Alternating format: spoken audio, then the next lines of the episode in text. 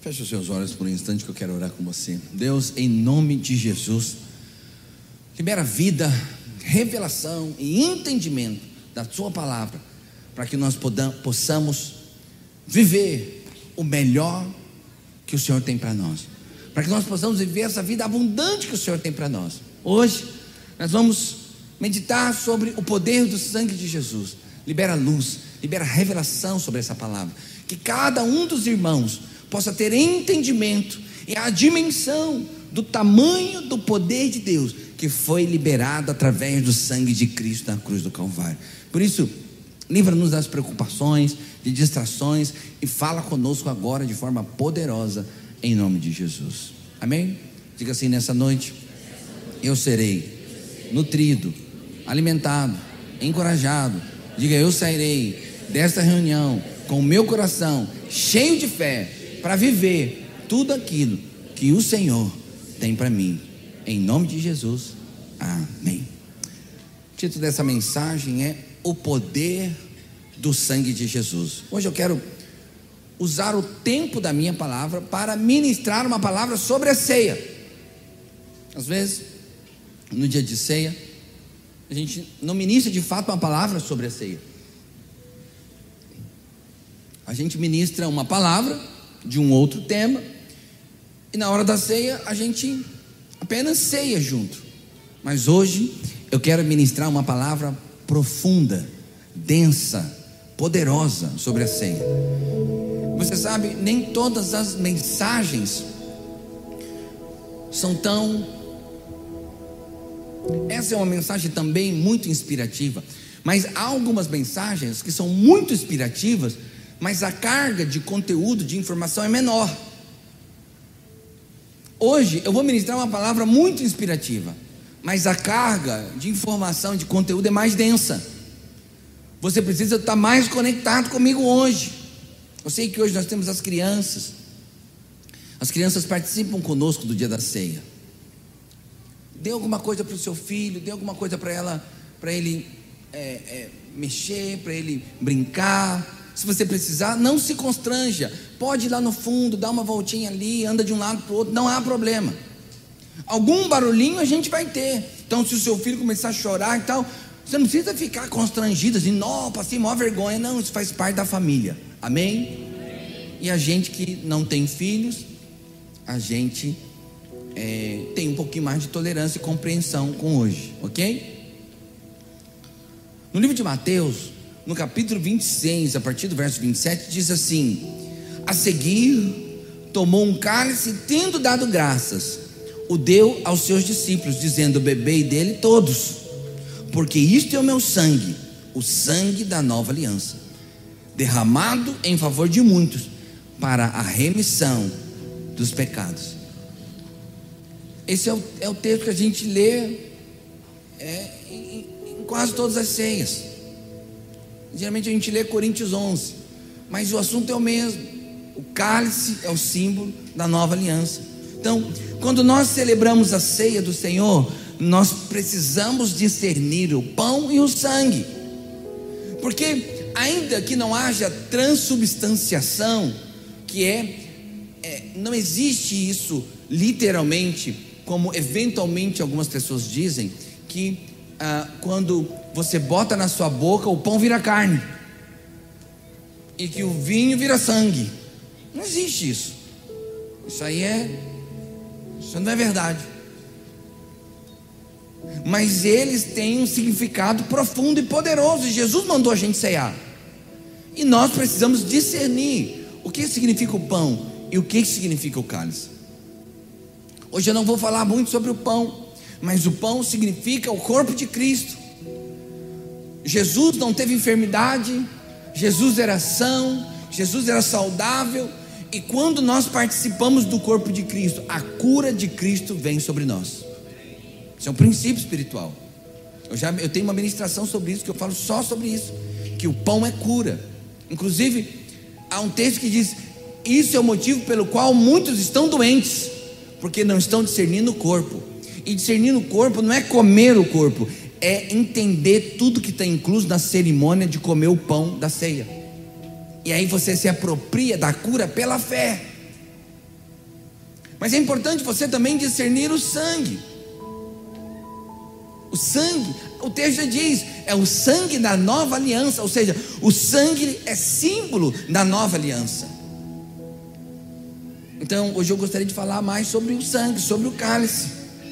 Pois, segundo a palavra de Deus, preste atenção nisso, todas as coisas foram reconciliadas através e por meio do sangue o sangue da remissão. Todas as coisas.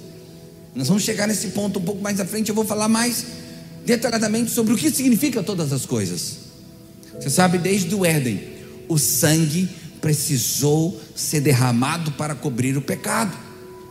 Quando Adão e Eva ali pecaram e comeram daquilo que não podia comer, da árvore que não podia comer, você conhece, eles perceberam que estavam nus, então costuraram folhas de figueira para cobrir a sua nudez, para cobrir a sua vergonha, para cobrir o seu pecado. Só que folha de figueira representa a justiça própria do homem, ou seja, aquilo que o homem faz para cobrir o seu pecado. Hoje, essa justiça própria são boas obras, são bons comportamentos, atitudes sociais. Essas são as boas obras, mas por melhores que sejam as boas obras, elas não conseguem encobrir o pecado, porque só tem uma coisa que encobre o pecado: é o sangue do Cordeiro.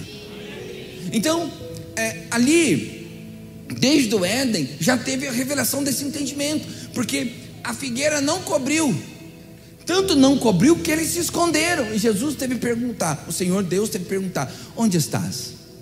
Onde estás? Porque eles se esconderam. Então Deus teve que matar um animal. Muitos teólogos entendem que esse animal, por apontar ao Cordeiro de Cristo, provavelmente foi um cordeiro, e com a pele do cordeiro cobriu a nudez. Ou seja, houve ali um derramamento de sangue. Apesar de não ter falado a palavra sangue no texto, essa é a, é a primeira menção do assunto: derramamento de sangue. E o sangue é que cobre o pecado. Esse é um princípio. Então, quando nós é, estamos vindo para um culto de ceia como esse, nós precisamos estar muito menos conscientes do pecado e muito mais conscientes do perdão. Porque em dias de ceias, de ceia, há muitas pessoas, eu acredito que não tanto aqui no nosso meio, mas em tantos outros lugares, que elas sentem o peso da acusação, se sentem indignas de tomar, fazer parte da ceia. Então a ceia passa a ser um instrumento de condenação. A ceia passa a ser, não deveria, não foi feita para isso, não é para isso, mas dessa forma ela passa a ser algo que condena, que produz a consciência do pecado, de quão falho nós somos. Mas na verdade, a ceia precisa te dar consciência do perdão e não do pecado. Toda vez que nós ceiamos, nós estamos lembrando: os nossos pecados foram perdoados, o pecado foi resolvido na cruz do Calvário. Então, o dia de ceia é dia de trazer a memória: o meu pecado foi perdoado. Você sabe quando alguém paga a sua dívida, alguém foi lá e pagou toda a sua dívida, e você vive como se a sua dívida não tivesse sido paga. Quando você faz isso, você está insultando quem pagou a sua dívida. Porque se a dívida foi paga, você sabe que foi paga, mas se comporta e vive como se não tivesse sido paga, você está tornando vão o pagamento da dívida. Você está insultando quem foi lá e pagou a sua dívida. Da mesma maneira, quando você fica consciente do pecado e você não tem a consciência de que a sua dívida já foi paga na cruz do Calvário, você insulta a Deus, a Cristo. Por isso eu queria meditar com você sobre o poder do sangue de Jesus. E a primeira coisa que eu quero meditar com você é para você entender, porque você precisa ter revelação. Você precisa entender o poder desse sangue. Então eu quero falar para você sobre a primeira menção de sangue. Eu falei que no Éden foi a primeira menção do assunto. A palavra sangue não é mencionada, mas nós sabemos que o sangue está envolvido lá no Éden. Mas a primeira menção de sangue na Bíblia está em Gênesis também, mas está na história de Caim e Abel. Então, depois que Adão e Eva saíram do Éden, eles tiveram dois filhos. Um chamava Caim e outro chamava Abel. Um dia eles foram trazer uma oferta ao Senhor. E eles já sabiam como deveria ser essa oferta, porque Abel trouxe uma oferta de sangue. Abel trouxe, trouxe da primícia dos seus rebanhos, era uma oferta de sangue. Havia derramamento de sangue, porque é só o sangue que pode encobrir. Mas Caim decidiu trazer uma, uma oferta do jeito dele. Eu vou falar, eu vou trazer do meu jeito, vai ser o meu melhor, vai ser da minha forma. Mas nós sabemos que os cereais que ele trouxe diante de Deus não foram recebidos. Como que Caim teve a percepção que a oferta de Abel foi recebida e a oferta dele não foi? Isso a Bíblia não fala. Talvez um fogo do céu veio e consumiu a oferta de Abel. A gente não sabe. Porque há outros adventos na Bíblia onde caiu um fogo do céu e consumiu a oferta. Mas nesse não fala. Mas de uma coisa, uma coisa é fato: Caim percebeu que a oferta de Abel foi recebida e a dele não. Isso encheu o coração de Caim de ira e ele vai e mata seu irmão. Primeiro homicídio da Bíblia. Primeiro homicídio. Você sabe? Ainda hoje, muitas pessoas querem andar como Caim, trazer aos é, é, é, tentar trazer algum tipo de oferta ao Senhor do seu jeito, da sua forma. Ah, eu vou trazer ao Senhor boas obras, eu vou trazer ao Senhor o meu bom comportamento, eu vou trazer ao Senhor trabalhos sociais, vou ajustar, vou ajudar os carentes mais necessitados, é, eu vou trazer, eu vou fazer do jeito que eu quero.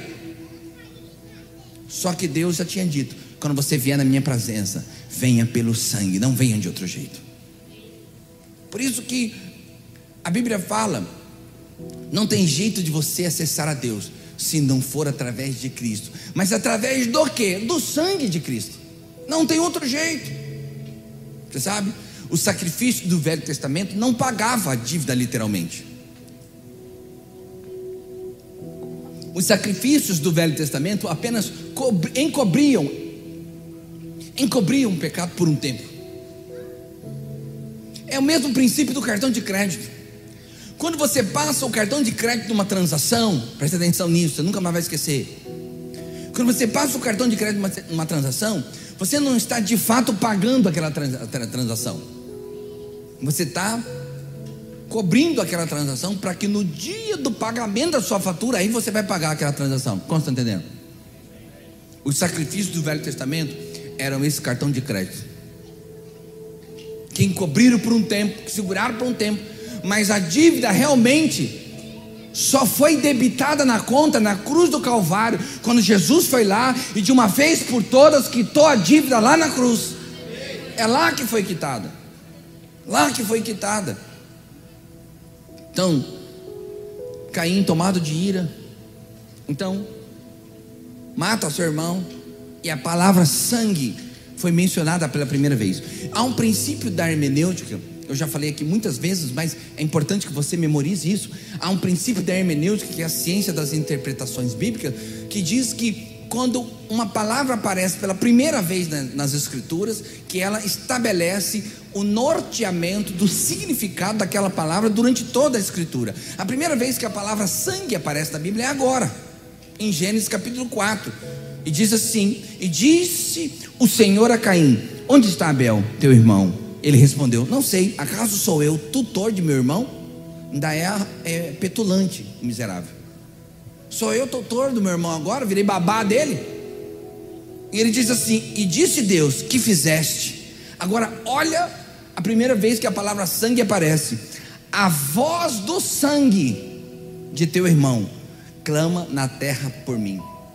Você sabe o que, que a primeira menção da palavra sangue diz? Nos mostra que sangue tem voz. Que sangue tem voz. Você sabe, é, embora o sangue seja algo físico, ele tem um significado espiritual. Vamos ver um outro texto que fala sobre sangue, agora mais à frente, Hebreus capítulo 12, verso 24. E esse ainda é mais claro ainda. Diz assim, ó: "E a Jesus, o mediador da nova aliança, e ao sangue da expressão que fala coisas superiores ao que fala o próprio Abel. Deixa eu explicar para você. Ele diz assim, ó: "E a Jesus, vírgula". Aí explica quem é Jesus. Que é um o mediador da nova aliança, vírgula. Depois diz: "E ao sangue da aspersão". Olha que interessante. Aqui nesse texto, o autor aos Hebreus, ele separou Jesus do sangue. Tem dois sujeitos aqui. Um é Jesus. Depois ele fala, e ao sangue. Essa separação é apenas para dar ênfase, para dar ênfase ao que o sangue faz, porque diz, e ao sangue da aspersão que fala, o sangue da aspersão que fala coisas superiores ao que fala o próprio Abel. Ou seja, o sangue de Jesus fala de coisas superiores ao sangue de Abel. Então, sangue tem voz, diga assim: sangue tem voz. Você sabe? Mas, então, pastor, que coisas superiores são essas que o sangue de Jesus fala? Porque o que que o sangue de Abel clamava a Deus? O que que o sangue de Abel clamava a Deus? Vingança, justiça. É isso que o sangue clamava. Condenação. Esse é o sangue de Abel. E o sangue de Jesus? Perdão, remissão, redenção, salvação, perdão de pecados. Esse é o sangue de Jesus. O sangue de Jesus fala coisas superiores. O sangue de Jesus é a lembrança que o seu pecado foi perdoado. Por isso que ele é o símbolo da nova aliança. Nada além do sangue, nada além do sangue. Com essa música que nos lava dos pecados que nos traz restauração. Nada além do sangue, nada além do sangue de Jesus. Canta comigo, canta, canta como fazendo dessa música sua oração. Que nos faz brancos como a neve aceitos como amigo de Deus, nada além do sangue, nada além do sangue de Jesus. Isso é o que o sangue faz por você. Aleluia. Agora, a segunda coisa é que o sangue fala a respeito da sua salvação, do seu perdão, da sua remissão, da sua nova história, da sua nova caminhada. Mas há uma segunda coisa: o sangue de Jesus é proteção.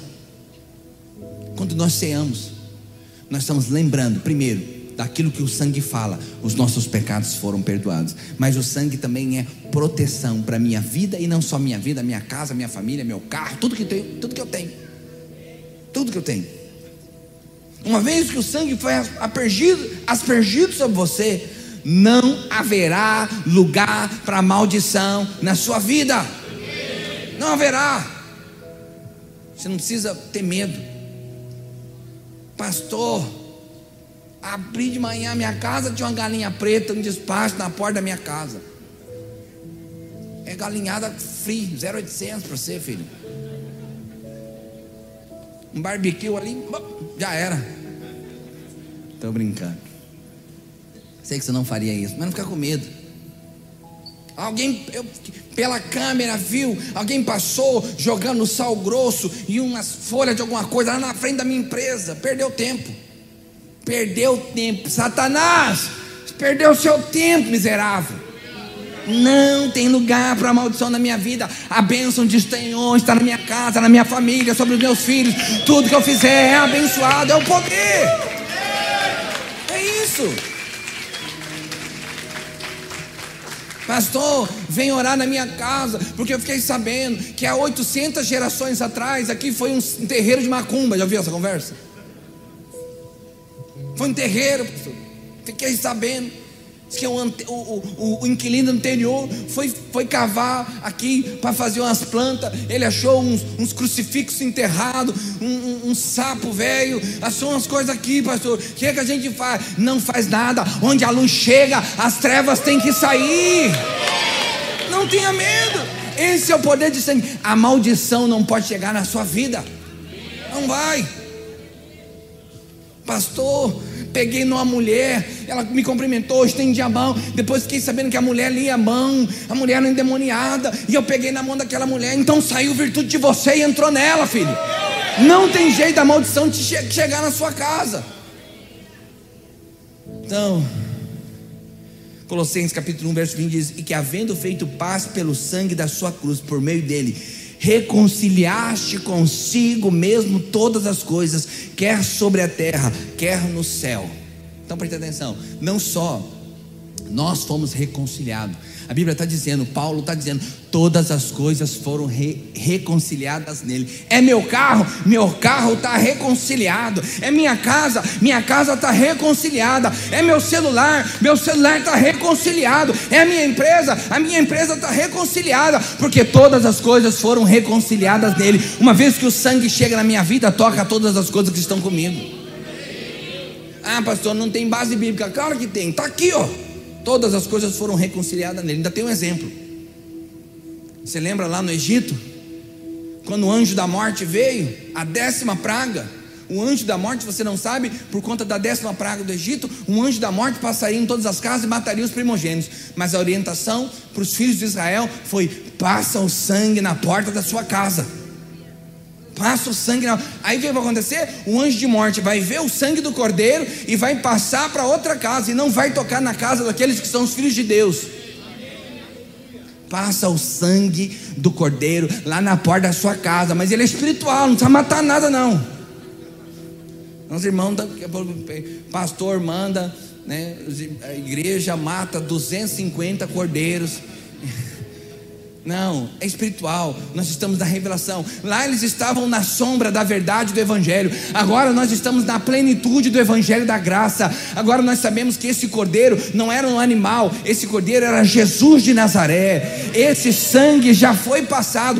Como é que eu passo, pastor, o, o, o, sangue do cordeiro no umbral da minha casa? Quando eu declaro: o sangue do cordeiro está neste lugar, o sangue do cordeiro está sobre os meus filhos, o sangue do cordeiro está sobre o meu carro, o sangue do cordeiro santifica todas as coisas, pastor, mas o sangue do cordeiro já está, eu não preciso falar. Não, é verdade, o sangue do cordeiro já está, mas quando você fala, você lembra a sua alma, o sangue do cordeiro está lá. Você lembra o mundo espiritual, oh, não esquece não, o sangue do cordeiro está aqui. Então você pode falar, vamos dizer agora, diga assim: o sangue do cordeiro está sobre a minha casa, está sobre o meu marido, sobre a minha mulher, minha esposa. Vai falando, fala, está no meu carro nos meus bens, na minha empresa, fala tudo que eu tenho é abençoado pelo sangue do Cordeiro. Diga amém.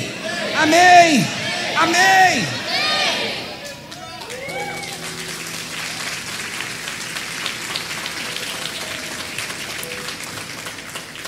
E por último, quando o sangue foi derramado,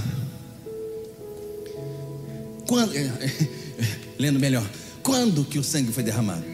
É a pergunta. Quando que o sangue foi derramado? E o que significa cada evento de derramamento de sangue? Como que me alimenta hoje?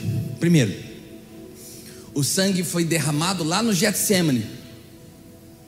Quando Jesus suou gotas de sangue. Nós não sabemos exatamente se foram gotas de sangue, se tinha um aspecto de sangue, mas na ótica dos discípulos eram gotas de sangue. Eu já li não sei qual a profundidade da, do texto, mas eu já li que, por, por conta da cabeça ser muito vascularizado, de, né? Quando há um estresse muito elevado, aí os, os estudantes de medicina, o doutor Nélio, doutora Camila, pode me falar se é verdade, se confirma essa teoria. Quando há uma, uma, um estado de estresse, de pressão muito elevada na mente, a contração do corpo faz microfissuras na região da, da cabeça e tal.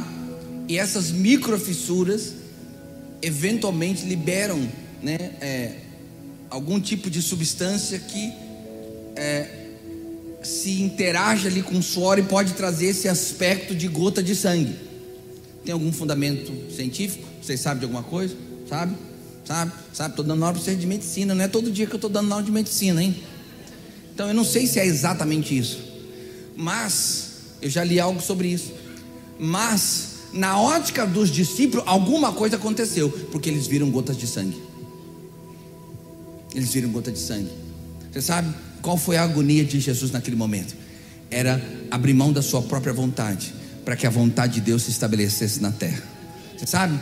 A, a, o sangue de Jesus, ele remiu a sua vontade.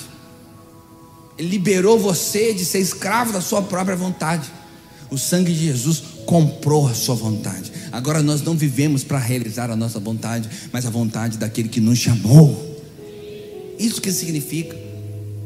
A, a nossa vontade agora é subjugada subjugada pela vontade de Deus, pelo poder de Deus, pela presença de Deus. Segundo aspecto, quando Jesus foi açoitado, aqueles chicotes, eles eram feitos de couro, na ponta dos couros geralmente havia chumbo ou havia pedaços de ossos. E cada chicotada produzia grande estrago na carne humana. Jesus então foi açoitado, Mateus 27, 26. Então Pilatos que lhe soltou Barrabás. Então Pilatos lhe soltou Barrabás. E após haver açoitado Jesus, o entregou para ser crucificado. O sangue de Jesus ele foi literalmente vertido a partir de cada um daqueles cortes. O profeta Isaías disse que pelas suas pisaduras nós seríamos sarados. Eu sei que às vezes você pensa que pisadura é a pisada, mas na verdade tem uma, alguma associação com pisada. Pisadura são machucados produzidos por pisada. Então, quando você vai pisa na mão, aquilo ali é uma pisadura. Então, na verdade, o sinônimo de pisadura são feridas, chagas. Então, pelas suas feridas, nós fomos sarados. Essas feridas, os cortes, todas as feridas que fizeram do sangue, o corpo de Jesus verter sangue, nos sarou. Isaías falou que por conta dessas feridas, Jesus, o sangue de Jesus, que significa? O sangue de Jesus sendo vertido por conta dessas feridas, trouxe vida e cura para você. Nós somos curados por conta desse sangue. Quando nós chamamos a existência esse sangue, ele nos cura. Terceiro, Jesus verteu sangue quando foi colocado sobre ele coroa de espinho. Os irmãos da ceia podem vir aqui à frente.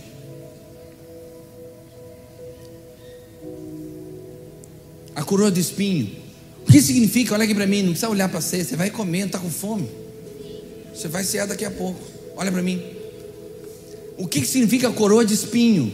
Espinho é símbolo de maldição. Por conta do pecado. Deus falou: a terra é maldita, e com o suor do rosto comerás e a terra passará a produzir cardos e abrolhos. Cardos e abrolhos significa espinhos.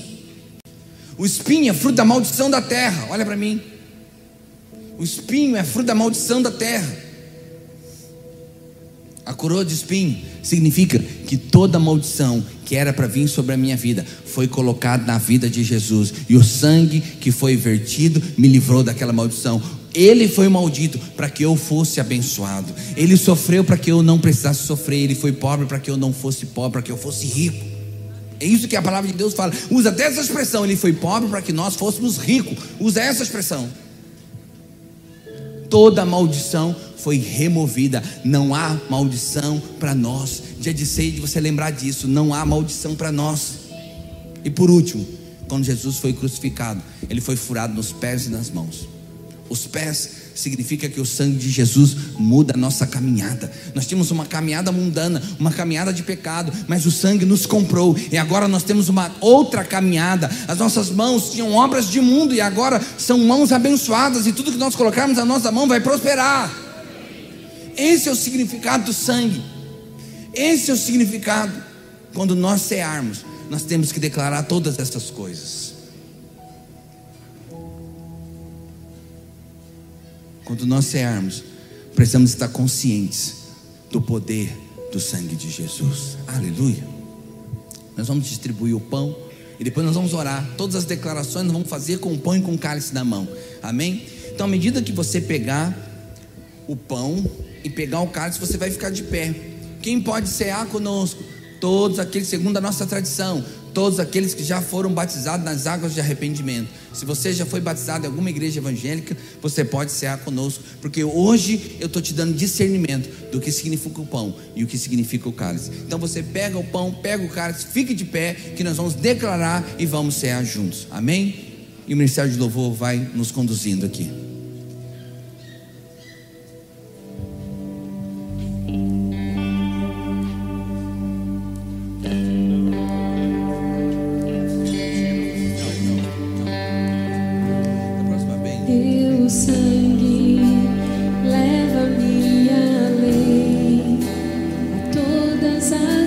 alturas, te ouço a tua voz, fala de tua justiça pela minha vida. Jesus, este é o teu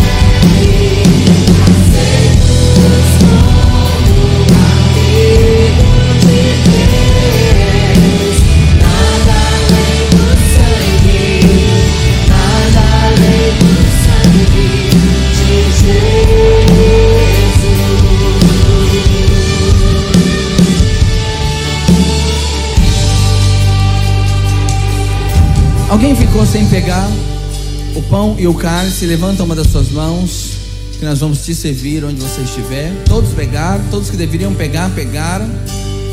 Ok? Queria convidar todos os irmãos que estão sentados, fique de pé agora, para você de alguma maneira fazer parte disso conosco.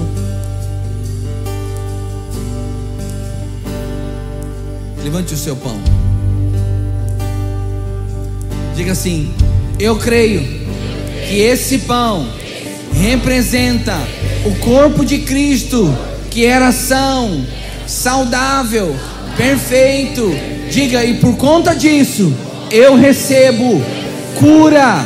Eu não preciso estar debaixo de enfermidade alguma, porque eu sou curado pelas feridas que alcançaram o corpo de Cristo. Diga: esse pão representa o Verbo vivo, o Filho de Deus, que se fez carne e habitou entre nós. Todas as vezes que eu como desse pão, eu sou curado, nutrido, alimentado e abençoado em nome de Jesus. Em nome de Jesus. Levante o seu cálice. Diga, Senhor Jesus, ao tomar este cálice, eu me coloco debaixo do seu sangue. Diga, eu entrego a minha vontade para que a sua vontade seja feita na minha vida. Diga, eu me submeto à sua vontade, porque eu sei que é o melhor para mim. Diga, eu sou abençoado quando eu ando dentro da sua vontade. Diga, eu sou curado pelas suas pisaduras. Diga, o sangue de Jesus me curou e eu chamo a existência a cura de Cristo sobre a minha vida e a minha família. Diga em nome de Jesus, toda enfermidade vai embora agora, agora. Diga sobre a minha vida, não há nenhuma condenação. Diga eu fui liberto de toda maldição. Diga toda maldição que era para estar na minha vida foi colocada sobre Cristo. Diga: minha dívida já está paga e por isso eu sou abençoado. Minha família é abençoada. Minhas finanças são abençoada em nome de Jesus. Diga: o meu pecado foi perdoado e eu posso viver em paz com Deus. Diga: eu sou filho de Deus, abençoado e até quando o Senhor voltar para nos buscar, nós comeremos do pão e beberemos do cálice até que o Senhor volte em nome de Jesus. Aleluia! Aleluia! Oh! Você pode comer do pão e beber do cálice.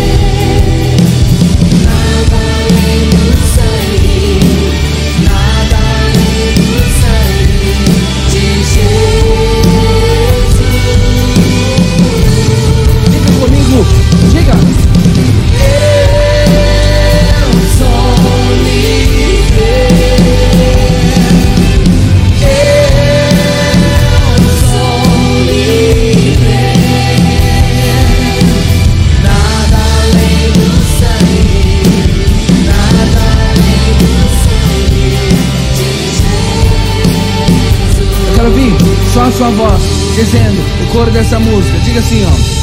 Que nos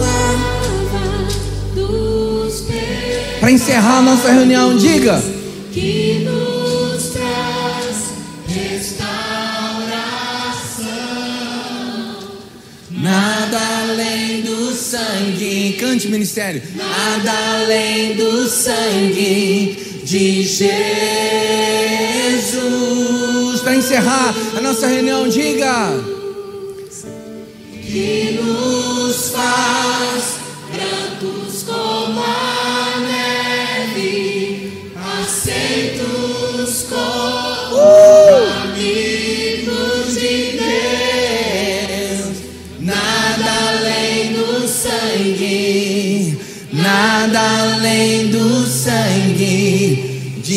Uh!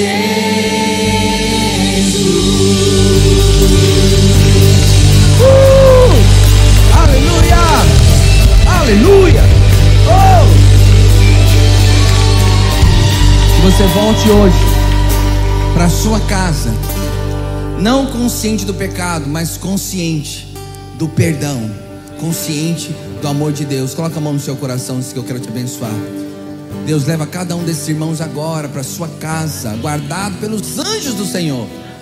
Nós abençoamos cada um deles. Também abençoamos a nossa nação e o nosso Brasil. Em nome de Jesus, livra-nos de guerras, livra-nos de irmão contra irmão, de brasileiro contra brasileiro, livra-nos. Senhor, em nome de Jesus, em nome de Jesus, nós abençoamos cada um desses irmãos, declaramos uma semana abençoada, livres da condenação, conscientes do perdão e do amor de Deus, em nome de Jesus. Em nome de Jesus.